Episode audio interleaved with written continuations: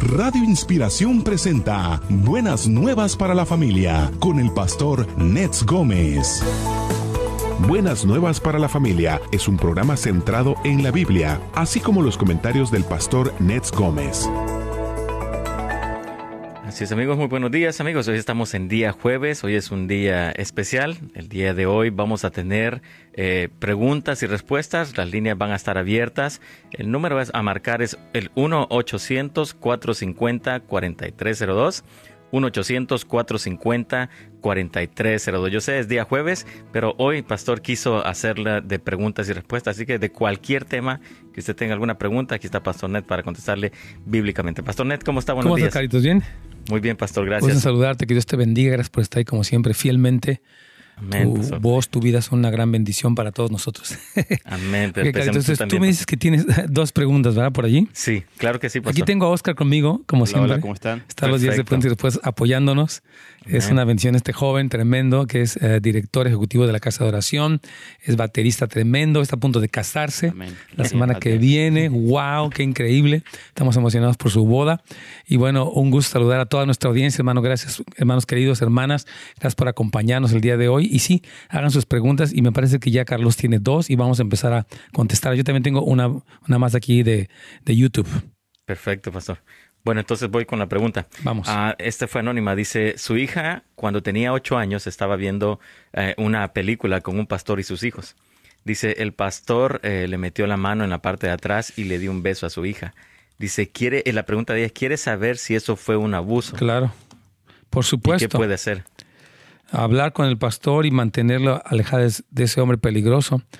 Ah, porque claro que sí, el tocar a una pequeña este, en, sus partes privadas, es un abuso sexual y es algo que, merece ser penalizado, merece ser denunciado, merece ser... Yo confrontaría al pastor y me, mantendría a distancia completamente de él, porque alguien que ejerce el, liderazgo y que se atreve a hacer algo así, no está apto para ser líder y debe de ser, bueno, restaurado. Esperamos que esta persona pueda arrepentirse, pero sí, sí se considera un abuso. El, tocar ya es un abuso.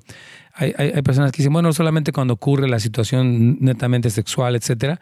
Y no, este tipo de contactos dañan, causan un terrible dolor emocional, espiritual y demás. Sí, yo creo que hay que confrontarlo definitivamente. Totalmente, denunciarlo incluso. Tanto para continuamente con, con la persona que, que, abusó y además con otras personas de la iglesia. Sí, él, él no puede ejercer el pastorado. No queremos eh, desecharlo completamente, pero en el sentido de que, bueno, podamos que se arrepienta, pero él es un peligro en la posición de, de, autoridad atreviéndose a hacer semejante situación. Entonces, sí, sí, hermana querida, sí es un abuso y sí hay que tocarlo directamente, uh, valientemente y poder decir, esto no se permite de ninguna manera porque tocar a una menor en su parte de atrás y meterle la mano en un momento así es un abuso en todos los sentidos. Sí, Carlitos, tienes otra más, ¿verdad? Sí, claro que sí, y ya tenemos una llamada también, pastor. Claro que sí, vamos si con, con, bueno, vamos con la llamada, con la llamada. para que nos vaya a caer. Ok, okay. perfecto. Aquí está. Se llama Fabiola de Los Ángeles. Fabiola, ¿cómo está usted? Bienvenida. Dios lo bendiga, pastor. Igualmente, ¿cómo la podemos servir? ¿Lo? Sí, la escuchamos bien, Emma. Ah, pues, eh, ah, sí, le quería preguntar que yo ya estaba orando en la mañana ahora. Qué bien. Entonces, y, me, y me vino en la mente el nombre de un pastor que yo conozco y yo quiero saber si, si fue Dios el que me el que me puso el nombre el nombre del pastor en la mente para que yo orara por él porque a veces quiero cuando oro quiero acordarme del nombre del pastor o de su apellido y no me acuerdo de él y después cuando estoy haciendo oficio en mi casa me viene el nombre del pastor en, la mente y si quiero saber si es Dios el que lo hace. Sí, el Espíritu Santo sí nos puede poner cargas, hermana amada, para orar por diferentes necesidades, personas, situaciones del país, de, de otros países. Eh, yo creo que sí, muchas veces me, me, pasa eso, estoy llorando y de repente me viene a la mente alguna situación y yo creo que el Espíritu Santo mueve a los intercesores a poder clamar al Señor. Yo, no, creo, mí, yo creo que es un gran privilegio, hermana, el que, el que sí. usted, el Señor pueda revelarle estas cosas porque él, él la ve, yo siento que él la ve como una intercesora Sí. y, y él confía en su intercesión. Ujú. Por lo tanto, él le revela estos nombres para orar por esas personas. Sí. No hay algo como místico o algo así, sino simplemente Dios diciendo, quiero que ores por esta persona. Claro. Este, puede ser por algo bueno, por lo que sea, simplemente orar. Y creo que al hacerlo, creo que estamos honrando también la confianza Sí. de Dios con nosotros, de decirnos, 100%. quiero que ores por esta persona. Excelente. De hecho, el, el pastor Pablo, el hermano Pablo Finkenbinder, este, dice que ellos una vez estuvieron en una, iban en un carro en una, en una autopista y de repente el carro se quedó sin frenos y dicen que estaban a punto de pasar por una vía del tren y dice que el carro milagrosamente se frenó ah, porque iba a pasar el tren. Fue una cuestión así muy, muy específica. Él, él- él lo contó varias veces. Y dice que unas hermanas eh, que tenían un ministerio de oración, esa noche tuvieron mucha carga y siguieron orando por horas y estaba el nombre del hermano Pablo. Y él dice, gracias a la intercesión de estas hermanas, fuimos, nosotros fuimos librados de esta situación. Entonces, como, como bien dice Oscar, Dios confía en personas, o sea, les da esta carga, les pone este corazón, porque sabe que van a orar. Y, y- o sea, la oración es necesaria. Dios interviene cuando clamamos. Entonces, qué bueno que Dios despierta a muchas personas a orar por diferentes personas, necesidades, situaciones. Así es, hermana. Sí, sí es de Dios. Sí, gracias, mami. Hey, que Dios me la bendiga, hermana Fabiola. Gracias por su pregunta. Muy buena pregunta. Y, y estamos orando que Dios de veras levante a muchos interesadores. De hecho, les queremos comentar que nosotros en septiembre eh, 5, 6 y 7 tenemos un evento que se llama Pasión por Jesús, donde cumplimos precisamente 10 años aquí de la casa de oración en Houses of Light. Se llama Northwich House of Prayer. Y les queremos invitar porque va a ser un evento donde vamos a estar eh, hablando de oración, de intercesión, de, este tema de, de la intimidad con el Señor. Y sí les queremos animar muchísimo a que, a que nos acompañen. Este es en nhop.la. Ajá. Para El día registrarse. para registrarse es 5, 6 y 7 de septiembre. Repito, por si cualquier persona dice, yo siento que tengo un llamado para la oración, venga, porque precisamente va a ser un evento dedicado para que ustedes puedan eh, aprender más, conectarse con este llamado que tienen. Es súper importante. Entonces ahí está, es el 5 al 7 de septiembre. Ya falta casi un mes prácticamente. Eh, va a estar nuestro hermano Mariano Senewald, va a estar Benjamín Núñez, va a estar Gabriel, su, su esposita, todo el equipo de ENCOP, su servidor, y vamos a hablar específicamente del tema de la oración, la intercesión, y considero que es un, es un tema muy importante, hermano, así que la, le invitamos a que venga. Eh, Carlitos, tienes otra pregunta tú Sí. ahí todavía, ¿verdad? Vamos a Sí, ir con todavía ella. tengo una. Dice, ella dice que pasó mucho abuso con su padrastro por mucho tiempo. Y ella dice que eso le puede, tiene temor a que le afecte en la intimidad con su esposo. Dice, ¿qué puede hacer? Eh, muy buena pregunta, es completamente cierto. Los abusos que de, de esta índole, por en este caso del padrastro, que es una figura masculina mayor de edad y que obviamente incurrió en este pecado tan grave, sí le puede afectar. Porque la persona, eh, mire, la sexualidad Dios la diseñó, hermanos, para llevarse a cabo dentro del pacto matrimonial entre un hombre y una mujer. Eh, como dice la Biblia, dejará el nombre a su padre y su madre y se unirá a su mujer. Entonces, para que ella pudiera entregarse, necesita sentirse libre, limpia, plena y con el gozo de poderse entregar a su esposo. Pero cuando hubo toda esta experiencia, hay temor, hay culpabilidad, hay vergüenza, hay este, mucha, etcétera, muchas cosas. Entonces, definitivamente sí le puede afectar. Y lo que hablaba el presidente Juan Jiménez esta semana es, lo, es la, necesidad de, conectarse con, mentores y con líderes para ayudarles. ¿Quieres añadir algo más? Yo creo que es, es muy importante que uno esté siempre en una comunicación con personas, Yes. porque es lo que limpia tu corazón. De hecho, ayer estábamos en el grupo de jóvenes Mm. y una de las cosas que hablamos era que es muy importante la conexión 100%. para tratar cosas que, que hay en nuestro corazón, porque siempre hay cosas que todos necesitamos tratar, Sí, así hay es. cosas que todos necesitamos mejorar y es en la conversación y en la comunidad que realmente esto puede ser llevado a cabo. 100%. Yo creo que sí tenemos que entender que Dios nos colocó en la iglesia precisamente para como una instancia de sanidad. Vamos a irnos ya a una pequeña pausa. Eh, si tiene alguna pregunta, vamos a darles el número telefónico, por favor. Claro que sí, Pastor. Bueno, ya regresamos después de la pausa con Pastor Ned Gómez. El día de hoy es día de preguntas y respuestas. Sí, hoy en día jueves. Usted puede llamarnos, tiene preguntas de cualquier tema. Puede marcar el 1-800-450-4302.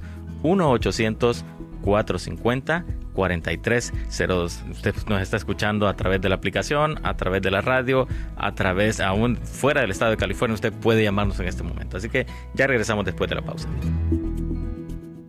Muy bien, aquí estamos. Bueno, queremos saludar a, todos nuestros queridos amigos que siempre están conectados. Gracias por sus comentarios, gracias por su fidelidad, gracias por estar siempre tan dispuestos. Saludamos a Ada eh, Pérez, a Edith Álvarez, a Reina Segovia, a Esperanza Velasco, a Ana Martínez, a Erika Rodríguez, a Verónica Cuevas, María Bernal, Rocío Moreno, Erika Montes, familia Zavala, Brian López, también ahí por ahí anda Brian López, él está en Cancún, me parece, disfrutando sus vacaciones. Qué bueno, saludo ahí, espero que le estén pasando muy bien. También a Julieta Aguilar, a Mónica Rosa, les enviamos en Facebook. Saludamos a todos los amigos de Facebook. Queremos comentar que también pueden hacernos preguntas a través de Snapchat. Nosotros estamos, este, perdón, WhatsApp, sorry, WhatsApp. En WhatsApp ustedes pueden, eh, los que se conectan con nosotros a través de, esta plataforma, pueden hacernos preguntas y ahí también Brian estará con ustedes este, conectándose y hablando. Así que pueden ahí, les doy el número 1-747-224-7543. Repito, 747-224-7543 para sus uh, preguntas a través también de WhatsApp, que es una, una aplicación muy común para personas de, sí. de Latinoamérica. Latinoamérica sí. Todo el mundo, de hecho Mariano ayer me dejó un mensaje, Mariano Sanawald, muy querido, él va a estar con nosotros. Estar en pasión por yeah. Jesús. Entonces, este, uh, va a estar ahí en pasión por Jesús con, con nosotros. Este, me parece que estoy en una pequeña dificultad técnica para la contar, pero ahí vamos. Bueno, tengo otra pregunta más, mi queridísimo este, um, Oscar. ¿Cómo saber si una persona que fue abusada a los cuatro años está dañada? Si nunca comenta nada, como que si nunca le haya pasado. Quiero saber por qué está cayendo o si ya o si es por vergüenza. Miren, eh, yo decía el día de ayer, o el día de, bueno, durante esta semana, que uh, precisamente eh, uno de los mecanismos de respuesta frente al abuso tiene que ver con uh, precisamente la negación, o sea, la persona dice, yo estoy bien, no pasó nada, yo, es más, no me acuerdo, y cosas así, y resulta que pues hubo una situación de, de abuso, y la negación es un mecanismo, lo ponía un autor, de hecho la autora Joyce Landor, cuando habla acerca, tiene, tiene un libro que se llama Canción de Duelo, ella dice que la negación es como el oxígeno, cuando algo es muy impactante, lo primero que la gente dice es no, está comprobado que muchos de los que mueren antes de que algo pase dicen no, es como que esto no, this is not going on. Entonces, una persona que sufrió un abuso puede decir, no pasó nada, este, pero hay secuelas, ¿no? Hay muchos, hablamos ese día de aislamiento, este, indignidad, vulnerabilidad, eh, inseguridad, autoestima deteriorada, tantas otras cosas que pueden ocurrir que están referidas precisamente a, al abuso. Entonces, toda persona que recibe un abuso tiene una consecuencia. Yo, yo, yo lo ponía como un ejemplo como, como si te atropella un carro, ¿no? Dices, ah, me pasó un carro encima y no pasó nada.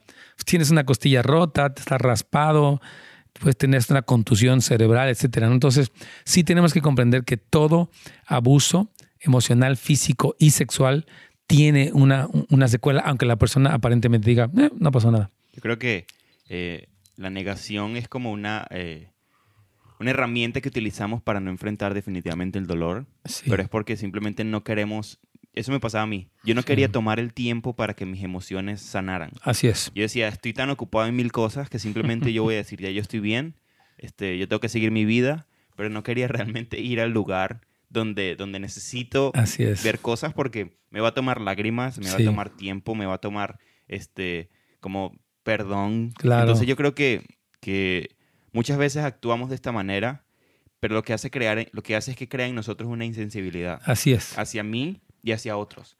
O sea, yo me daba cuenta de que yo era insensible hacia otras personas, no tanto porque yo era duro, sino porque yo, yo era insensible claro. conmigo mismo. Es que aprendiste a no sentir porque el dolor representaba, o sea, era lidiar con algo que no sabías cómo, entonces uno se vuelve, es como yo decía, un muro sí. te protege pero también te aísla. Entonces creas un muro pero ese muro te hace daño. Y el dolor representaba para mí debilidad. Así es. Y yo no quería ser débil. Claro. Entonces, el, el, intentar ir a ese dolor que representaba debilidad era, no, no, no, no, yo no puedo ser débil. Claro. Me secaba las lágrimas. Yo soy cristiano, ¿no? Sí, yo amo a Dios. todo lo puedo en Cristo que me fortalece.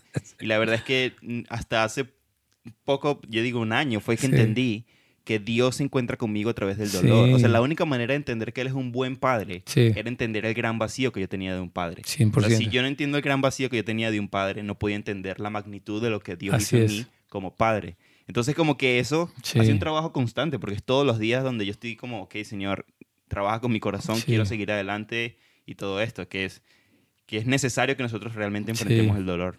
Sí, todo, me encanta lo que está diciendo. Ya nos vamos a conectar con Radio Inspiración, pero sí, eh, eh, este tema de la sanidad del alma, hay personas que lo espiritualizan pero mal. ¿Sabes qué, qué es eso? Y la Biblia dice que no traigas a memoria cosas pasadas. Nadie queremos tener nada al pasado, pero a veces la Biblia habla de una restauración. Bueno, ya nos conectamos con la inspiración y continuamos. Ya tenemos más preguntas de ustedes. Ya estamos de regreso en Buenas Nuevas para la Familia a través de Radio Inspiración, Alimento para el Alma. Así es amigos, ya estamos de regreso con Pastor Ned Gómez aquí en su programa Buenas Nuevas para la Familia. Eh, el día de hoy, día jueves, hoy es día de preguntas y respuestas. Así que tiene preguntas el día de hoy. Usted puede llamarnos en este momento al 1-800-450-4302. Pastor. Claro que sí. Ahorita vamos a ir con las llamadas cenas. Quiero comentar una pregunta que nos hicieron que que cómo saber si una persona fue abusada a los cuatro años, dice que está dañada. O sea, sí fue abusada, pero no sabe si está dañada. Y lo que hablábamos rápido, doy un resumen porque es un tema importante. Y de, hecho, Oscar lo escribió muy bien. O sea, toda persona que pasa por un abuso físico, emocional o sexual va a sufrir un daño. Eso es un hecho completo. Es como si alguien lo atropella un carro, pues no te paras y dices no me pasó nada. Tienes las evidencias de, de, lo que viviste. Lo que decía Oscar es que a veces nos da temor o podemos espiritualizar o, lo tomamos con signo de debilidad, el hecho de lidiar con un asunto del pasado no resuelto. Y muchas personas cristianas a veces se quedan ahí y decía Oscar que a veces uno se vuelve insensible. No quiero sentir porque representa debilidad, entonces mejor sigo como si no pasara nada, pero ese mecanismo no resuelve. Hay cosas que están allí e incluso la misma insensibilidad que nos, que nos convierte en personas un poquito duras, un poquito indiferentes, y Dios quiere que seamos personas que aman, que pueden sentir y expresar amor, y todas estas heridas son, son reales, hermanos, y Dios sí sana. Por eso yo citaba eh, hace unos días el tema, Lucas 4:18, ¿no? Y yo vine a cenar el quebranto del corazón. Jesús está hablando de un dolor interno que Él sana y que tiene que pasar por un proceso de sanidad. Entonces, este, vamos a ir directamente con las, con las llamadas, Carlitos. Sí, pastor, tenemos a María desde San Diego. Bienvenida, hermana María, ¿cómo está usted? ¿Cómo la podemos servir? Sí, bien. Gracias, pastor. Bendiciones. Este, gracias por tomar mi llamada. Con gusto. Ah, pastor, una pregunta rápida. Este, yo um, estoy en proceso de divorcio, pero cuando yo oro me confundo. No sé si orar por restauración de mi matrimonio o decirle al Señor, haz tu voluntad porque me mantengo confundida. y, ese dolor que no se va, ¿qué me aconsejan? Ya, muy buena pregunta. Quiero hacerle la pregunta, ¿por qué razón se está divorciando? ¿Fue él el que pidió el divorcio y por qué? Ah, él como que siempre temió de su mamá y, y, él nunca tuvo como la fuerza de hombre como para decirle a su mamá que nos habíamos casado Siempre lo mantuvo en secreto y la mamá nunca me aceptó y él decidió regresar con su mamá. Wow. Sí, yo creo que, eh, bueno, vamos a ver qué dice Oscar, pero yo creo que más bien fue un matrimonio un poquito precipitado, porque si una persona estaba en esa posición, no debió haberse casado, porque la Biblia sí dice, dejará el hombre a su padre y a su madre y se unirá a su mujer. Entonces, si no estaba dispuesto a reconocerla frente a sus padres, tal vez no debieron de haberse casado porque eh, él no cumplía con ese requisito, dejará el hombre a su padre y a su madre. Entonces, eh, bueno, en fin, pero ya, ya sucedió. Entonces, si él no quiere y no está listo, yo en lo personal creo que no oraría por la restauración, oraría por la conversión de él, oraría por su propia sanidad eh, de, de, su alma, etcétera, ¿no? Porque volverse a juntar con una persona que no ha podido desligarse emocionalmente de su madre, pues sería un error. No sé qué piensas. Yo pienso varias cosas. Ya, por favor. Este, lo primero es que yo, yo soy, una de las cosas que yo he decidido en mi vida es defender el matrimonio hasta el último claro que instante. Sí, siempre. Es algo que tú nos has enseñado mucho. Este, yo creo que el matrimonio es un lugar seguro a pesar de las cosas que estén pasando. Estaba leyendo un libro que decía que es mucho más el sufrimiento de una separación que de un matrimonio inestable. Difícil, claro. Y, y yo creo que, aunque no puedo imaginarme las circunstancias que usted está viviendo, hermana, este, yo oraría por conversión de la persona, Así es. pero también por restauración. O sea, porque Dios puede hacerlo. Y yo creo que, que, que, Dios puede restaurar un matrimonio y creo que si usted se casó con él es porque usted lo amaba. Claro. Es lo que debería haber sido. Claro. Entonces creo que puede, creo que podemos eh, conectarnos con eso. Ahora, ya si esta persona no ya está en el proceso de divorcio. Sí, si ya no quiere, no quiere, es como que no es su culpa, o sea, es la culpa de la otra persona y y usted simplemente tiene que orar por restauración de, o sea, para que Dios lo, lo salve a él, Exacto. pero también por sanidad de su corazón. Yo, yo siento como decirle que, que ore mucho por su corazón, por el corazón de usted, hermana. Sí. Que ore mucho por su corazón, este, para que no caiga en ofensa, no caiga aún tampoco en, sentirse fracasada o frustrada. sino en decir, yo intenté lo mejor de mí, yo di lo mejor de mí y... Yo, yo creo, ah, junto con lo que está diciendo Oscar, que me encanta, eh, hay que aprender, mi hermano. Yo creo que hay lecciones en la vida que uno eh, vive, cosas que uno vive como esto, ¿no? Se casa con una persona que nunca la quiere reconocer como esposa y finalmente regresa con la mamá. O sea, yo creo que a veces uno fuerza, ¿no? Sabes que me siento solo y me quiero casar. O, entonces, tenemos que aprender que nuestra identidad está en Cristo, que quien nos llena en primer lugar es el Señor. Entonces, yo creo que ese tipo de decisiones, como dice Oscar, no nos deben de llevar a la ofensa y la amargura, o a sentirme que no sirvo, sino a aprender. ¿Qué produjo en mí el involucrarme en una relación eh, prematura que terminó así? Es decir, porque yo creo que si ella es cristiana, Dios siempre da como warnings, hay, hay muchas cosas. Entonces yo, yo le animaría a que usted aprendiera una gran lección y creciera. Yo les digo a las personas, tú puedes volverte bitter o better, o más amargado o mejor. Aprende una gran lección, hermana querida. Y ore por la salvación de este hombre, por supuesto que sí. Ya. ¿Quiere comentar algo más, hermana querida? No, hermano. Muchísimas gracias porque eso me daba como un cierto temor que no sabía cómo orar. Pero entonces, un abrazo para los dos. Dios, gracias. Dios le bendiga. Muchísimas gracias por su llamada. Ah, vamos con la siguiente pregunta, Carlitos. Si sí, es Ana de Bell Garden, pastor. Ana, ¿cómo está usted? Bienvenida. Bendiciones, pastor. Saludos a mi hermano Oscar y a todos por ahí. Amén. Amén. Su pregunta, por favor. Quedé un poquito, un poquito confundida entre usted, y el hermano Oscar estaban comentando. Eh, era acerca del uh, Apocalipsis, donde vamos a ser arrebatados. Sí.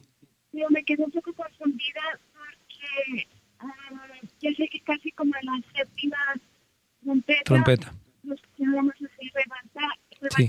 pero me quedé confundida en la donde, donde se estaba diciendo que hay unos cristianos que sí se van a quedar en la tierra porque van a ser valientes, mm. ah, van a ser los, los que van a poder pues, valientes y se van a quedar. Sí, pero no se quedan después del arrebatamiento. Sí, yo sé a qué se refiere. Eh, Esa es la de uno será dejado y otro será tomado. Esa es la parte ¿Se, refiere a ese, a ese versículo? ah, ok, es Mateo 24. Sí. Sí ahí con lo relacionado de Apocalipsis cuando seremos arrebatados. Ajá. me quedé un poquito confundida. Sí. claro que sí. Mire, es importante que veamos esto. Mire, aquí, si usted lee Mateo 24, cuando está hablando el Señor de que Él enviará a sus ángeles con voz de trompeta y juntarán a los escogidos de los cuatro vientos, Mateo 24, 31. Después Jesús hace una analogía en el versículo 37 en cuanto a, dice, está hablando de los días de la venida del Hijo del Hombre. Dice, más como los días de así será la venida. Está hablando del contexto de la venida. Y está diciendo como los días antes del diluvio estaban comiendo y bebiendo, casándose y dándose, casamiento hasta que vino, hasta el día en que entró Noé en el arca, y no entendieron hasta que vino el diluvio y se los llevó a todos. Entonces, el diluvio los arrastró a los que no entraron, obviamente, con Noé en el arca. Y cuando dice que uno será tomado, ahí en el versículo este, a 40, eh, cuando dice que uno será tomado, se refiere a que uno será arrastrado por los juicios y otro será preservado por e, eh, en medio de ellos. Específicamente lo que son los sellos y las trompetas ocurren antes de la, o sea, hasta la sexta trompeta, todavía estamos todos en la tierra y ya hay juicios ahí tremendos. Sí, sí es, es una protección especial de Dios en medio de los juicios. Dios nunca sacó a las personas en medio de los tiempos difíciles, sino que las protegió. El arrebatamiento sí va a ser en efecto, pero hasta la séptima trompeta. Antes, los que van a ser tomados son los, los impíos por causa del juicio. Sí, van a, van a ver, si usted estudia la quinta trompeta y diferentes cosas, va a haber un juicio tremendo. Los sellos va a haber muertes y diferentes cosas, pero van a ser específicamente los juicios para los que no están con el Señor. Vamos a ir a una pequeña pausa y ahorita con mucho gusto continuamos con usted, hermana Ana de Bell Garden. Claro que sí. Bueno, ya regresamos después de la pausa aquí en su programa Buenas Nuevas para la Familia con Pastor Ned Gómez. El día de hoy, día de preguntas y respuestas. Así que tienen preguntas de cualquier tema el día de hoy, puede llamarnos al 1-800-450. 4302 1-800-450-4302. Ya regresamos después de la pausa. Es que yo, lo que estoy viendo aquí es que cuando las personas leen, por ejemplo, este versículo, uno será tomado, y sobre todo por la película Left Behind y la, novela, ellos piensan que el versículo se refiere a esto, pero el contexto es muy claro.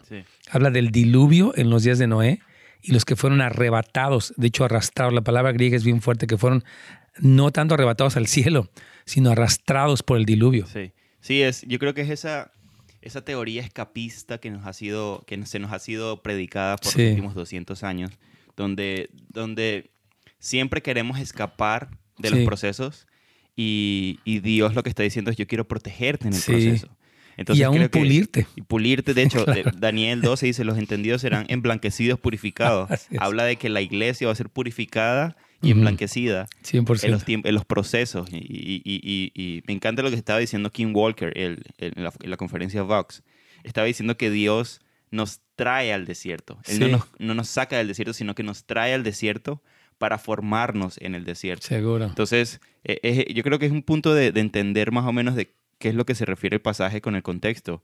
O sea, habla de que el diluvio se los llevó a todos, el diluvio los tomó y los que dejó eran los que estaban preparados, que fue Noé y su familia. Claro, claro. Y, o sea, el, contexto muy interesante y muy importante es la iglesia primitiva, hermanos. La iglesia primitiva del primer siglo pasaron por cosas durísimas, pero fueron purificados, emblanquecidos, etc.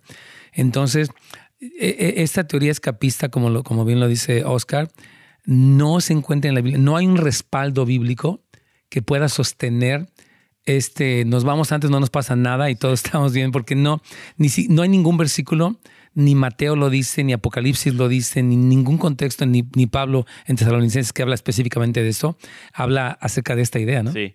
Es, es, una idea que estaba desde el principio. O sea, Dios va, Él va a venir a la tierra, sí. pero a, través de los juicios. O sea, después de los juicios, el Señor regresa. Claro que sí. Bueno, vamos a hablar un poquitito de pasión por Jesús nuevamente, lo mencionamos ahorita al aire, pero si quisiera eh, comentarles, hermanos, y estamos muy contentos de anunciar que ya casi prácticamente a un mes eh, tenemos el privilegio de tener esta conferencia y celebración con su servidor y el equipo de ENHOP, o sea, eh, Oscar, Eli, Hansel, Ángel, todo el equipo, Yoli, todos los equipos. Y de hecho viene Agustín.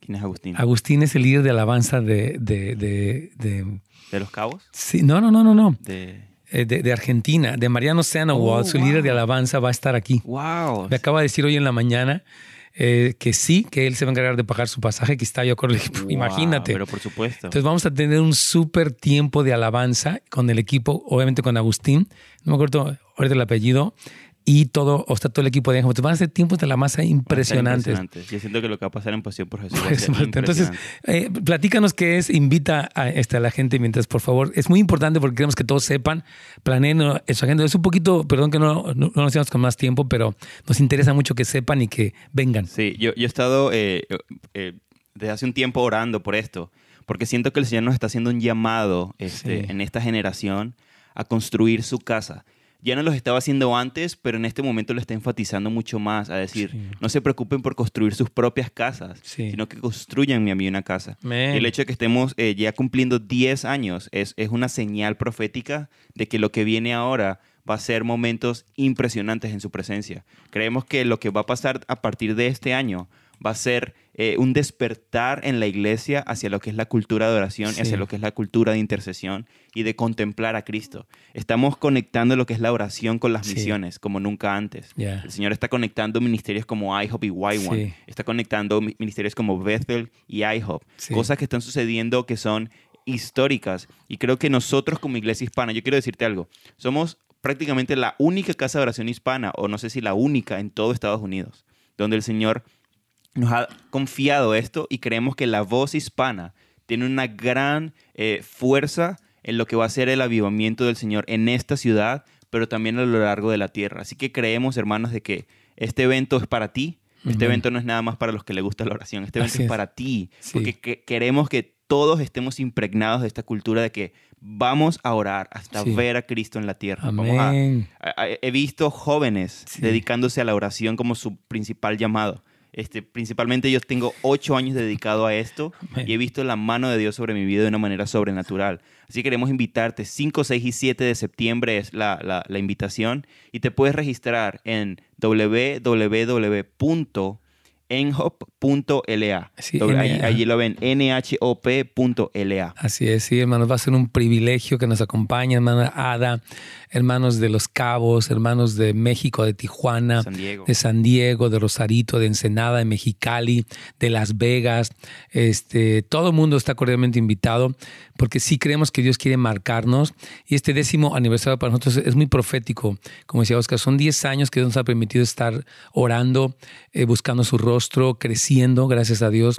Y ahora como que hay una plataforma de despegue. Así que yo les animo, pastores, Pastor Francisco, Pastor Pablo, Pastor Edwin, Pastor Marcelo, eh, todos los pastores queridos, Joshua también, Pastor querido. Eh, es, un, es un privilegio tenerlos. Les invito de todo corazón personalmente a que nos acompañen con sus equipos de, alabanza, con sus líderes principales, porque va a ser un evento muy especial. Es más que un evento, yo pienso que es como una... Eh, como un llamado de Dios a subirnos a una nueva etapa en nuestra intimidad y nuestra pasión por Jesús. Así que no se lo pierdan. Ya estamos aquí para reconectarnos con Radio Inspiración, pero les dejamos este excelente anuncio y noticia y, de verdad estamos muy contentos y, emocionados. nhop.la, te registras, aprovecha porque ahorita hay precio especial. Después va a subir un poquitito, así que no te lo pierdas. Continuamos con buenas nuevas para la familia con el pastor Nets Gómez, aquí en Radio Inspiración, Alimento para el Alma. Así es amigos, ya estamos de regreso con Pastor Ned Gómez. Solo por esta semana, el día de hoy es día de preguntas y respuestas. Si usted tiene preguntas referentes a este tema, usted puede llamar, o de cualquier tema, puede llamarnos al 1-800-450-4302, 1-800-450-4302. Y queremos recordarle que también este programa se retransmite a las 8 de la noche aquí en Radio Inspiración. Pastor. Claro que sí, Carlitos. Entonces aquí estamos con Ana, no sé si sigue todavía en la línea. Sí, Entonces Ana, este... Mire, básicamente el, punto es que eh, la Biblia nos habla, lo voy a explicar rapidito este, este punto, de los últimos, lo que se llama la semana 70 de Daniel, que son los últimos siete años de la era del hombre, digamos, antes del regreso de Cristo. A la mitad de los, de los, de los siete años, que se llaman los tres, tres años y, medio, empiezan a correr lo que se llaman los 1260 días, que Daniel habla de eso, Apocalipsis habla de esto, y en esos 1260 días están primero los sellos y luego las trompetas. La séptima trompeta ocurre precisamente en lo que dice, uh, o sea, eh, eh, en este momento de la historia donde es el arrebatamiento. 1 Corintios 15 habla de esto. El arrebatamiento ya, o sea, el anticristo aparece en la escena eh, al principio de los tres años y medio, de la, segunda mitad de los siete años, o sea, de los segundos tres años y medio, está lo que se llama Mateo 24, 15, la abominación desoladora, y ahí empieza la persecución eh, y muchas otras cosas que la Biblia habla. Entonces, el arrebatamiento ocurre hasta el final de la séptima trompeta. Y entonces ah, nosotros vamos a estar en victoria como una iglesia que ora, cantando, sirviendo al Señor. Entonces, yo sé que hay otras ideas y cosas que se han dicho, pero si estudiamos cuidadosamente la palabra, nos vamos a dar cuenta de todo el contexto bíblico. Ahora, respetamos a alguien, si alguien que nos escucha tiene otra idea, otra percepción, no queremos causar división ni este, como una especie de controversia. Queremos hablar lo que la Biblia dice y, sentirnos seguros en, esto. O sea, yo quiero decir que la iglesia victoriosa, hermana, va, a seguir hasta el final. Ha habido mártires a lo largo de toda la historia. Actualmente hay personas que están dando su vida por Cristo en las naciones. O sea, el martirio del cristiano no es algo nuevo, ni lo será en el fin de la era. De hecho, la Biblia nos habla cómo la ramera en, en Apocalipsis 17 y 18 está embriagada de la sangre de los santos. O sea, este sistema que impera en el mundo persigue a los santos que están en la tierra. Si no, entonces ¿a quién persigue? Si los santos fueron arrebatados, ¿a quién perseguiría la ramera? Sí, no tendría sentido. No sería completamente eso. ¿Cómo está embriagada si no existe? ¿no? Entonces, eh, hay mucho contexto bíblico. No podemos explicar ahorita todo en estos minutos de, la llamada, pero estudio, hermana tenga, tenga esa paz de irlo estudiando. Y tenemos libros también para, para Sí, por favor, coméntalo. Sí, tenemos cinco libros, hermana, que pudiéramos ofrecerle, hechos por nosotros aquí en la iglesia, que si usted esté interesada en obtenerlos, puede escribir al correo oscar.nhop.la y podemos eh, mandarle estos libros. Tienen una donación eh, mínima, pero este es algo muy importante que el Señor nos ha dado y creo que puede ayudarla mucho. Sí, para estudiar la Biblia eh, un poquito más como, como facilitarle a su hermana querida. ¿Tiene alguna otra pregunta o comentario o ya pasamos a la siguiente pregunta? Dígame. Ah, ay, no, pues, pues, pues gracias, hermano. Usted, a ver, este, nos va a buscar para, para poder hacer eso, flor de verdad, sí. este, como que doy gracias a Dios que se viene apasionada en mi esposo cuando nos, estaba, nos está revelando este libro de Apocalipsis que nunca en mi vida lo había escuchado porque pensé que, ¿verdad? Porque no, no se daba el tema o no sé, pero cuando usted nos dijo eh, eh, en, en la predicación en la iglesia, Sí. La gloria que vamos a tener, que uno va a estar recantando a Dios cuando Él ya venga este, a destruir toda la maldad de esta tierra. Sí. Y que unos van a, van a volar con Dios abajo a ver esto. Sí. Y otros van a estar cantando. Sí. Y yo me apasioné tanto, pastor. Dije, yo quiero ser de las que yo vuelo con Dios abajo y quiero ver todo eso. ¿no? Dije, Así va a ser, hermano. Ay, sí, me siento como, ahora puedo entender como, ser como niño, ¿no? Pastor, me Sí. siento como esa emocionada que quiero darle muchas gracias a ustedes por estas enseñanzas, Mm. porque siento esa emoción y quiero aprender Sí. más, quiero quiero ser esa persona valiente, pastor, porque es como que hay algo que batallo, pero no sé qué, pero como que siento como un poco de cobardía, Mm, temerosa, en ciertas cosas físicas de la vida. Claro que sí. Siento que no es contra todo, ¿no? Claro. Sí, yo pienso que la renovación de su mente, todo esto que está pasando en ustedes es un proceso muy hermoso. Que si pasamos de la, de la confusión a, a veces al temor, pero después a la seguridad. Y, y- y es un proceso, porque mientras vemos la escritura, Apocalipsis es el triunfo de Jesucristo sobre toda maldad, incluido el anticristo, el falso profeta, todas las potestades y principados. Realmente Apocalipsis no es una escena de miedo para nosotros, es una escena del triunfo de Dios definitivo sobre la maldad. Es realmente el Cordero de Dios quitando el pecado del mundo de manera espiritual y de manera literal también. Entonces, sí, hermana, yo creo que usted está en ese proceso y siga creciendo porque va muy bien. ¿Quieres añadir algo más? Yo creo que eh, Dios está tocando su corazón, hermana. Sí. Creo que es momento de aprovecharlo para que usted empiece a orar, a Véngase para el SEM. con esto. Venga al SEM. Tenemos una escuela aquí este, todos los sábados, de 9 a 11 de la mañana, y estamos hablando específicamente de esto. Este, puede meterse en la página semschool.com y, y va a ser algo que, que realmente va a bendecir mucho su vida y la de algunos amigos que usted quiera traer también. Así es, hermana, pero gracias por su corazón tan precioso, tan hambriento. La bendecimos muchísimo.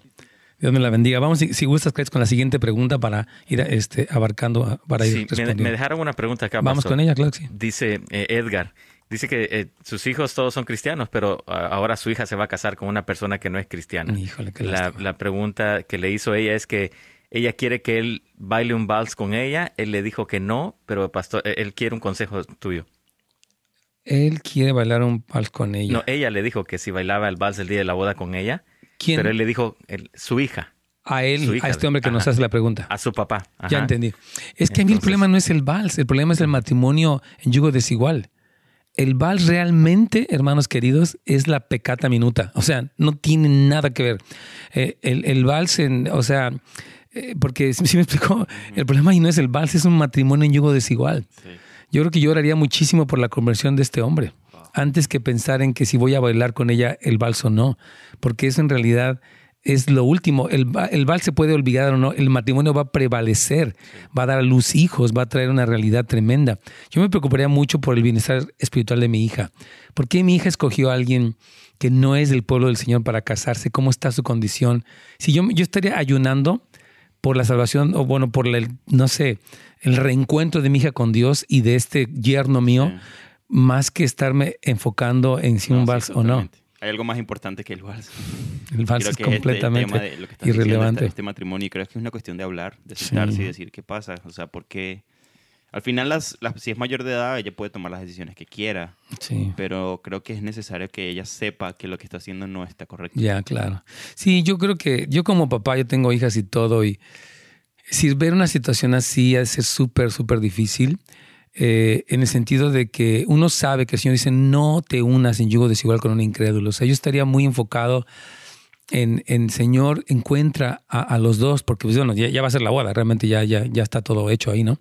Pero yo diría, encuentra a los, a los dos, porque lo más importante no es un vals ese día o no, es un matrimonio que puede, si no tiene el fundamento de Cristo, fracasar. No solamente ellos, sino los hijos que engendren. Entonces yo estaría enfocado en otra cosa, en realidad no. Es, es, lo más intrascendente. ¿Tienes otra pregunta o voy con las que tengo aquí, Carlitos? ¿Carlos? Ah, no, no. No sé si estamos conectados. Está toda... ¿Se desconectó? Ahorita nos reconectamos. No sé, algo pasó aquí. Vamos a, por lo pronto con amigos de, de YouTube vamos a continuar este, para darles una respuesta. Hemos tenido un problema con la línea el día de hoy, pero primeramente Dios lo vamos a arreglar. Aquí tengo otra pregunta. Dice esta persona, uh, fui abusada de niña y siento ah. que... Ya, ya está, Carlitos. Sí, ahorita pasó. Perdón, se cortó. ¿Tienes otra pregunta por ahí? No, no, no, ahorita no, ya con esa estábamos terminando. Excelente. Bueno, aquí tenemos una pregunta de una hermana que, la tocamos el día de ayer, donde ella nos dice que buscaba eh, relaciones con, hombres mayores este, y que ella, ella fue abusada sexualmente, está casada y dice que siempre tuvo, que dice que, que tiene un problema de codependencia, pero que buscaba relaciones con hombres. Eh, sí, manos, la, perversión sexual que ocurre por, la, por el abuso sexual es algo muy ah, terrible. Eh, y repito, es terrible, pero la restauración es mayor. Yo digo, el diablo hace cosas horribles, pero las cosas que el Señor hace son más impresionantes y son, son mucho más abrumadoras en el buen sentido. Así que si yo pasé por lo peor, paso por lo mejor en Cristo y lo mejor sana, libera, restaura completamente todo lo que sucedió. Creo que es enfocarnos en la restauración y no tanto en lo que pasó. Hay que ver lo que pasó, obviamente, para ser restaurado. Sí. Pero hay una victoria en la restauración. Así es. Vamos a hacer una pequeña pausa, hermano. Disculpe, había un pequeño aquí falla técnica, pero aquí continuamos. Nos pueden llamar todavía, Carlitos, para algunas preguntas en nuestro último segmento. Sí, claro que sí, pastor. Bueno, ya regresamos después de la pausa. Vamos a dar el número de teléfono, las líneas están disponibles. 1-800-450-4302. 1-800-450-4302. Cualquier eh, pregunta de cualquier tema, aquí está Pastor Net para contestarle bíblicamente. Así que no nos cambie, continúe aquí en sintonía de Radio Inspiración. Así que ya regresamos.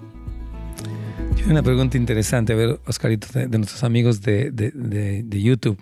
Pastor, yo sigo en el Ministerio de Niños y el día de ayer el hijo del pastor me faltó el respeto verbalmente y le dije al pastor y él le pegó en la boca al niño, obviamente. Me siento muy mal por el niño. Está muy bien, yo creo. O sea, si, el, niño, o sea, si el niño le faltó el respeto, este, creo que hay una corrección. Pues claro, pero pegarle en la boca, o sea, yo, yo creo que el niño necesita una corrección. Obviamente el faltar respeto es un error, y que el pastor responda para corregir a su hijo es correcto. Pero pegarle en la boca públicamente ah, eso es, una, un es, un, es, un, trauma. Sí, es un trauma. Yo le diría, ok, hijo, tú vas a ir a pedirle disculpas a la hermana por el error que cometiste y en privado hablaría con él. Sí, sí, sí, Esta explosión de ira de parte del pastor por, a ver, chamaco, es el, es el estilo a, este, a, la antigüita, ¿no? Como dicen, la letra con sangre entra, ¿no? Y voy a, voy a hacerlo entender. Pero creo que uh, hizo bien en responder repito, con corrección, pero la forma y el lugar es una humillación. Si a un niño se le corrige, pero no se le humilla. Yo, yo a mí, mis hijas hicieron cosas, pero ok, estuviste muy equivocado, por favor, te voy a pedir que, le pidas una disculpa a la hermana y voy a hablar contigo. Este, y si él no quisiera decir, ok, hermana, yo, yo le pido una disculpa a nombre de él, y ya en privado le pondría lo que la Biblia habla, ¿no? Usarla no con ira, pero diré a mi hijo, eso que tú hiciste está mal. Sí. Eso no se hace.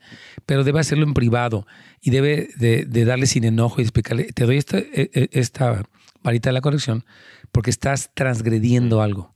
Y esto no está bien, hijo. Tú tienes que entender que eso no es correcto. Me he dado cuenta que cuando los niños son exhibidos así públicamente en esa corrección, hasta se vuelven más rebeldes. No, sí, no. Es que, es, que, es que estás abusando de sí, ellos. estás creando en ellos un, un, cierto como, no sé, ira en su resentimiento. resentimiento. Sí, no. Este, y siempre es importante corregirlos. Y yo sí creo también en la vara de corrección, pero en privado, totalmente. Totalmente. Es que no, no es bueno. Eh, y en la boca no se pega. La boca eh, no es un lugar. Eh, Dios hizo las asentaderas ¿verdad? Como un lugar acolchonado, un lugar donde duele, pero no hiere. Entonces yo no recomiendo jamás públicamente pegarle en la boca a un niño, aunque sea un grosero, ok, ya uno habla en privado, porque uno tiene, aunque el niño cometió un, un, error, el niño merece respeto. Entonces yo no puedo irrespetarlo frente a una persona y humillarlo, porque tal vez yo como pastor tengo mucha pena que mi hijo eso, eso, y es como algo yo eh, solté mi frustración y mi vergüenza en el niño y eso no está bien. Eh, eh, él tiene que tener sobriedad. Yo bendigo a ese pastor, hermano, Dios lo bendiga. Sé que no es fácil, uno como pastor, ¿verdad? Tiene mucha presión, pero no es correcto. Entonces, es correcto que usted se haya sentido mal. ore por el pastor, ore por su hijo, ore por todos, yo creo. Ah, y si un día usted tiene oportunidad, no, no sé si el pastor recibiera decirle, pastor, gracias por haber defendido, o sea, corregido a su hijo, pero tal vez la forma más correcta es hacerlo en privado, ser súper positivo y honorable, pero comentarle, porque ese niño, si sigue con este tipo de represiones públicas, va a ser el primer rebelde de la iglesia. El primer rebelde va a ser él. Armand está haciendo una pregunta aquí, nuestro amigo de Dallas. Dios te bendiga, querido hermano. Pastor, ¿es correcto que un pastor o líder cuando le pregunta sobre Apocalipsis te dice que no te metas mucho mejor ahí? Enfócate en el amor y la gracia de Dios. Ay. Me lo respondieron mil veces a mí. Te lo, te lo contaron muchas veces. De que, me lo dijeron a mí. Platícanos un poco tu experiencia, que es similar a la de Armand. al principio me frustraba, pero ya luego entendía. O sea, yo estaba hubo un momento que fíjate lo que, lo que me pasó una vez. Yo estaba ayunando un día y estaba orando y estaba frustrado por esto. Yo decía, no puede ser que los pastores siempre me dan esta respuesta y todo eso. Y estaba, estaba frustrado, estaba enojado. Y de repente empecé a sentir un dolor en la boca del estómago. Mm. Un dolor muy fuerte, pero era amor. ¿Sabes cuando el amor duele? Y estaba, me estaba doliendo, doliendo. Y me dice, Oscar, esto es lo que siento yo. Me decía, sentí que el Señor me dijo, esto es lo que siento yo, porque no se trata de que no digan lo que tú quieres escuchar, sino que no se trata, de, o sea, se trata de que no me conocen. Claro. Entonces, eh, eh, yo creo que el libro Apocalipsis es un libro inspirado como mm, fue Cantares, mm. como fue Juan, como fue Mateo. Y hay que amar lo que Dios ama. Claro. O sea, y, y, creo que, que muchas veces cuando, cuando pasa esto es porque primero, no, quiero juzgar, sino que simplemente hay como un temor a ese libro, hay como un temor a estudiarlo, o hemos eh, simplemente asimilado las teorías de los años, pero nunca hemos dedicado tiempo a sentarnos y decir, ok, Señor, ¿qué dices tú? Sí. Porque el, versículo 1 de Apocalipsis es la revelación de Jesucristo. Jesucristo. O sea, es, lo, es, lo, es, el, es uno de los libros que más habla de quién es Jesús. Claro. De hecho, un pastor decía, si tú, no, si tú no has leído el libro Apocalipsis y no lo has estudiado, realmente no conoces a Jesús. Claro. Porque muestra el balance de quién es Jesús. Claro. Entonces yo creo que hay que tener misericordia, orar sí. e ir a nuestro cuarto con nuestra Biblia abierta y estudiar por nosotros mismos. Sí. Ahorita ya vamos a estar conectados con Radio Inspiración, pero quiero hacer un comentario con el público de Radio Inspiración y contigo, querido Armand, porque yo, yo soy un pastor que no estudió Apocalipsis por años y lo entiendo porque uno le tiene entre miedo y entre como que hay, ese prejuicio. Es que mucha gente lo interpreta como quiera, hay muchas ideas extrañas. Vamos a ir a, reconectarnos y ahorita continúo con esta respuesta. Ya regresamos a el último segmento de Buenas Nuevas para la Familia. Sigue en sintonía de Radio Inspiración, Alimento para el Alma. Así es, amigos. Bueno, ya estamos de regreso con Pastor Ned Gómez. Este es nuestro último segmento. El día de hoy, día de preguntas y respuestas. Y vamos a dar el número por última vez: 1-800-450-4302 para cualquier pregunta el día de hoy de cualquier tema. Claro que sí. antes de ir con la pregunta que tenemos ahí, quiero este, solamente hacer una pregunta aquí que nos hizo Armand. Él nos dice que. Eh, ¿Es correcto que un pastor o líder cuando le pregunta sobre Apocalipsis te dice, no te metas mucho ahí, mejor enfócate en el amor y la gracia de Dios? Apocalipsis está lleno del amor y de la gracia de Dios, realmente. Entonces yo creo que, y yo, bueno, a mí nos decía Oscar ahorita fuera del aire, que él muchas veces encontró esta respuesta, ¿no? Y que una vez Dios le mostró este como el dolor de que la gente no, no conoce al Señor, el dolor de Dios porque su pueblo no lo conoce. Yo les comentaba que yo como pastor ignoré Apocalipsis. Tenía varias razones, mira. Yo decía, es un libro difícil y no quiero predicarlo mal, entonces mejor me mantengo al margen. Ahora sí que de regarla, pues mejor no la riego. ¿eh? Pero gracias a Dios, Dios me hizo reflexionar este, y ha sido, hermanos, un deleite estudiarlo, predicarlo ya por los últimos 10 años, más yo creo. Este, y estoy muy agradecido porque, como decía Oscar, estoy conociendo más al Señor. Pero el que esté correcto, no, yo quiero animar a Armand y a cualquier persona que habla con su pastor y que dice el pastor, no hermano, métase en otra cosa. Yo me acuerdo que un pastor que llegué aquí para Estados Unidos decía, y no crean que hoy les voy a venir a predicar a los cuatro jinetes del Apocalipsis, como que usaba Apocalipsis casi como una broma. Y lo, lo, di, en dos años lo dijo como diez veces. Entonces, que Dios nos perdone a los pastores que estamos en esa posición, porque Pablo habla de predicar todo el consejo de Dios. El consejo de Dios incluye todo lo que nos gusta y lo que no nos gusta tanto, etcétera. Entonces, yo oraría por mi pastor este, yo lo, ah, lo invitaría para un curso de, Apocalipsis. Y si él se resiste, ámalo y sé tú una persona que lo estás estudiando. Y un día puede ser que te diga, hermano, ¿por qué no nos compartes algo que tú has aprendido? Yo, yo, animo a Armand y a cualquiera que empiece a estudiar. Tenemos cursos aquí en línea eh, de Apocalipsis, tenemos mucha enseñanza. Eh, que podemos, yo en la persona estoy predicando sobre Apocalipsis los días domingos en mi iglesia. Entonces les animamos a que lo vayan escuchando y lo vayan asimilando porque es glorioso. ¿Quieres añadir algo más? Yo creo que eh, una de las cosas que hace que, ganemos el corazón de los pastores es la obediencia y la sujeción. Amén. Honrar. Y es algo que, yo aprendí. O sea, yo estuve ocho años en un lugar donde el pastor no, no creía en esto. No creía en esto para nada. Y creo que todavía no lo cree. Pero este, mi honra y mi obediencia, mi servicio, este, fue un ejemplo y una, y una manera de este pastor darse un cuenta testimonio, claro. de que lo que estaba produciendo en mí, el estudio de este mensaje no era este, rebeldía, ni lo orgullo. máximo, sino servir, honrar y amar.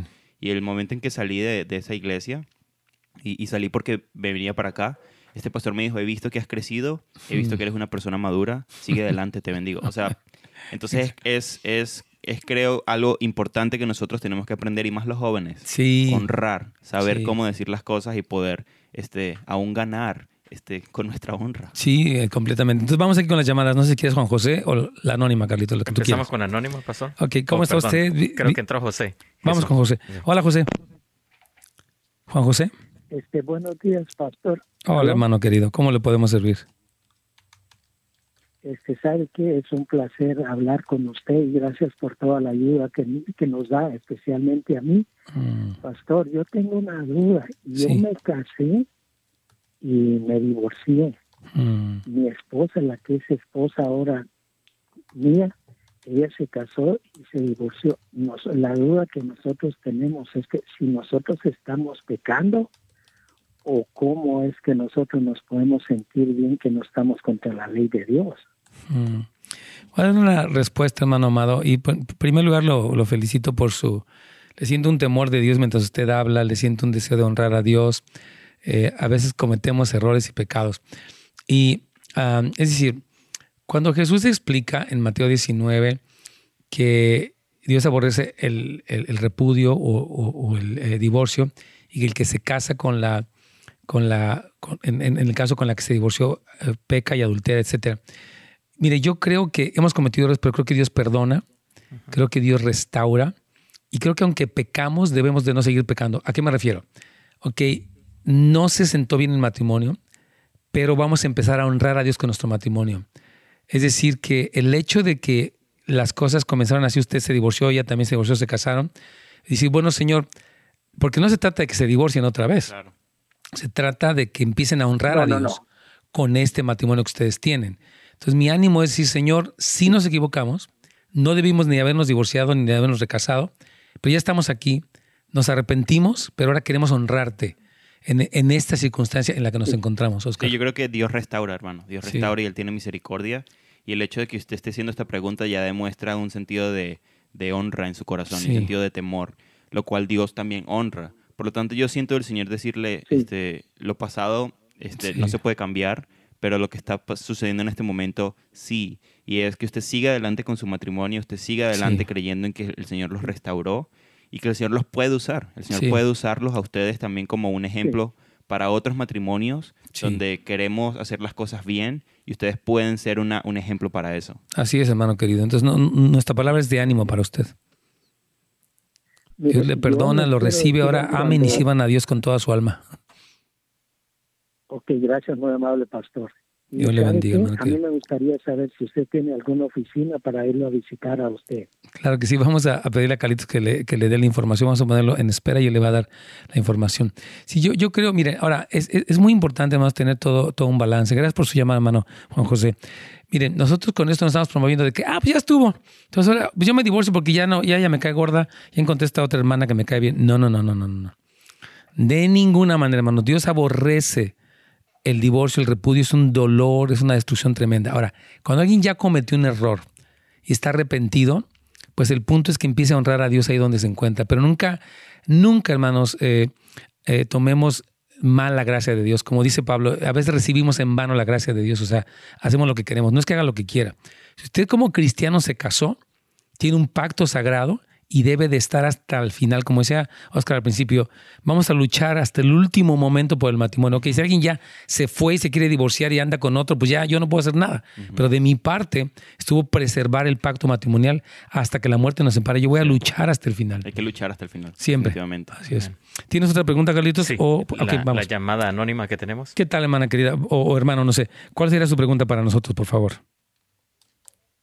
Sí, pastor, buenos días, a bendiciones. Igualmente yo en realidad yo en realidad estoy muy agradecida por usted poder abrir estas preguntas porque yo soy de las personas que sufrí mucho, mm. pero Dios me da el deseo de seguir buscando ayuda, que es lo que me ha ayudado en mi familia. Gloria a Dios. He cometido muchos errores como, ah, como madre, pero estoy dispuesta a seguir trabajando hasta que Dios me dé la vida para seguir mejorando. Bien hecho. preguntas acerca de mi hijo. Tengo, tengo solamente un niño y dos niñas. A mi esposo no es, no es, no, no va a la iglesia, sí cree en Dios, pero es, está en de ahorita. Entonces eso se mete en la controversia y es por lo que entiendo del yugo desigual, porque ahí es donde entra cuando no, no las cosas no coinciden. Mi, mi esposo para suplir el tiempo que él se pasa en el trabajo y que le, le compró un PS4 que es el juego, los juegos de, control. Y yo estoy en contra porque yo, yo digo que eso no va, que eso no es, pero no sé si sea mi legalismo y, y, y al igual con otras cosas soy muy fuerte. No, no, no, no quiero saber, no lo quiero en la casa, no lo quiero ver pero siento que también cometo un error. Sí.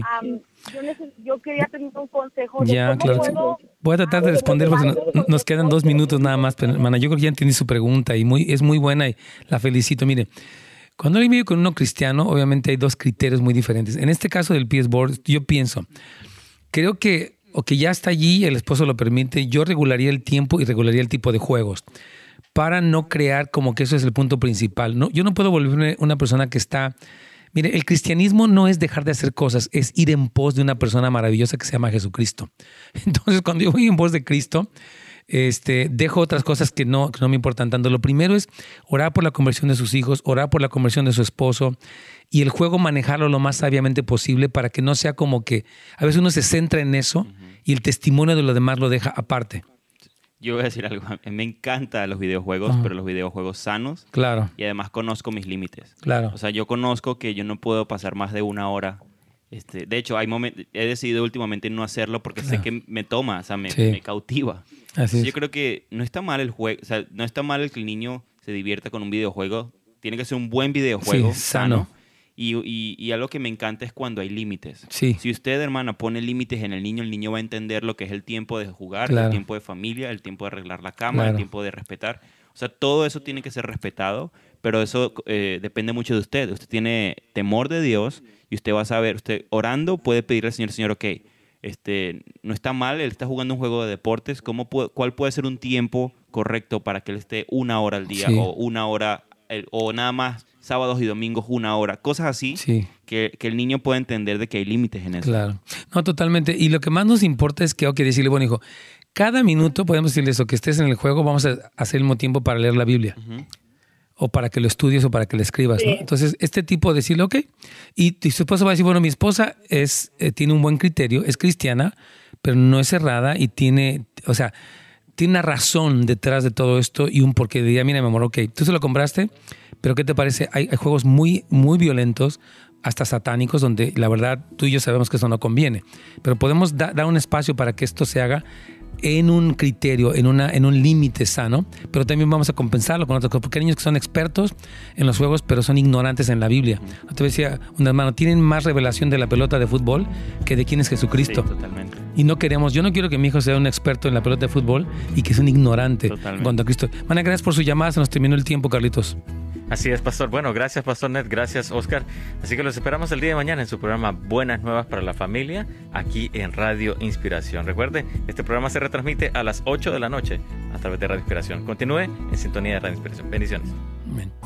Sí, e, este hermano una vez decía, ¿no? Que dice, ok, es padre, yo, dice, mis hijos juegan, dice, pero ¿qué es lo más preponderante? Es que si estas cosas no las cuidamos, yo siento que de repente nuestros hijos ya a los tres años son unos ateos, apáticos, fríos, están en la iglesia así como viendo todo con un saque de onda. Digo, no, No, no, no, no, no. Me encanta que juegues y yo soy promotor de que seas, seas deportista y me encanta pero no puede ocupar eso el primer lugar antes que Cristo. Hay, gente que lleva a sus hijos que a fútbol y que a no sé qué, y la iglesia, eh. te digo, no. Debemos de promover el amor por Dios, el amor por la palabra, el amor por la iglesia. Eso es muy importante y debe ser un ejemplo uno y también debe de ayudarlos, sobre todo cuando son más pequeños, formar esto. Porque yo creo que la cultura del hogar es incluso más fuerte que la cultura de la iglesia, porque la iglesia a veces van dos, tres horas, pero la cultura del hogar está a diario. Yo creo que es crear un criterio en el niño. Sí. Algo que, que como padres tenemos, que, bueno, yo voy a tener que hacer cuando sea papá, es crear un criterio en el niño. Yo no quiero que el niño simplemente haga todo lo que yo diga, en el sentido de que no porque mi mamá dice que no, no, porque mi papá dice que sí, sí, sino que el niño entienda los por qué del no y los por qué del sí. No es que voy a, no es que voy a, negociar mi no, mi sí, mi sí es sí, mi no es no, pero sí quiero que el niño tenga una convicción de decirle, mira, este, fíjate, este juego que tú estás jugando, mira lo que hacen, mira las palabras que dicen, mira estas cosas, por lo tanto, no es bueno. O sea, no lo vas a jugar porque es un no, pero que, quiero que entiendas el por qué no. Y luego decirle, hey, ¿sabes que usando una hora de videojuego o en vez de jugar dos horas, puedes jugar una hora y la otra hora haces algo que te edifique, algo que te leer la Biblia, ganas tiempo, eh, creces como niño. O sea, como que todas esas cosas son muy importantes para que los propios niños puedan decir, yo quiero saber cómo también utilizar mi tiempo. Claro. Creo que ese, es un punto también importante, crear criterios. Claro, cuando son más pequeños es un poco difícil porque él nada más quiere y no entiende. No te lo explicas y whatever. Entonces, cuando son niños, yo pongo el límite, le explico y pongo el límite y eventualmente podrá entenderlo. Ahora, la naturaleza del niño y la naturaleza humana es muy rebelde y es muy yo que es lo que se me antoja, ¿no? Pero sí coincido contigo, le explico el por qué y aunque no lo entienda, mantengo mi límite. Eventualmente él va entendiendo, oye, ya entendí. Es que mi mamá me quiere proteger de lo que puede.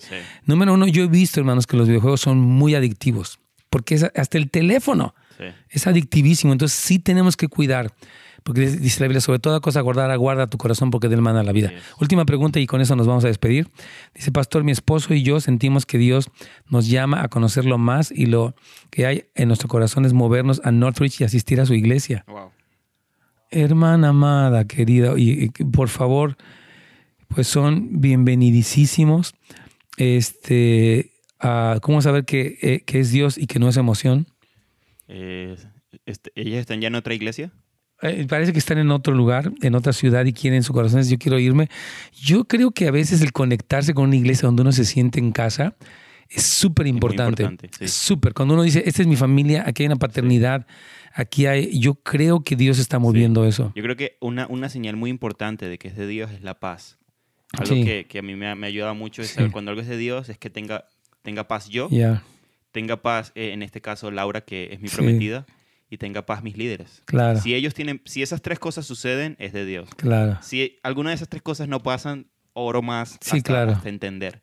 Pero si hay paz en mi, en mi contexto, en mi entorno, es de Dios. Pues tú fuiste alguien que se vino de Venezuela para acá. O sea, realmente tú eres un ejemplo sí, de alguien estuve nueve meses orando. Nueve meses orando. Nueve meses orando hasta que un día un pastor me dijo, yo no sé qué sigues haciendo aquí. Si yo fuera tú ya me hubiese ido ese tiempo porque es Dios el que te está enviando. Wow, así, así me lo dijo. Y yo dije, pues ya, ya, ya no tengo más nada que me digan. O sea, Dios, me voy. Así que siga orando, hermana querida, este, y amén, Dios puede hacerlo. Y, sí busque todo este contexto de oración, de liderazgo, de, obviamente la pareja está de acuerdo. Todo este tipo de cosas son como una puerta abierta. cuando salí de mi iglesia de México, quien me envió fue mi pastor, me dijo, Nets, vete, es tu tiempo es más, ya. Ahora sí que, como dice luego, he trusted me for me aventó aquí. y aquí estamos. Pero sí, busque esas confirmaciones y por, nuestra parte las puertas están abiertas de par en par. Hermanos, gracias a todos por escucharnos. Gracias a Oscar por estar aquí.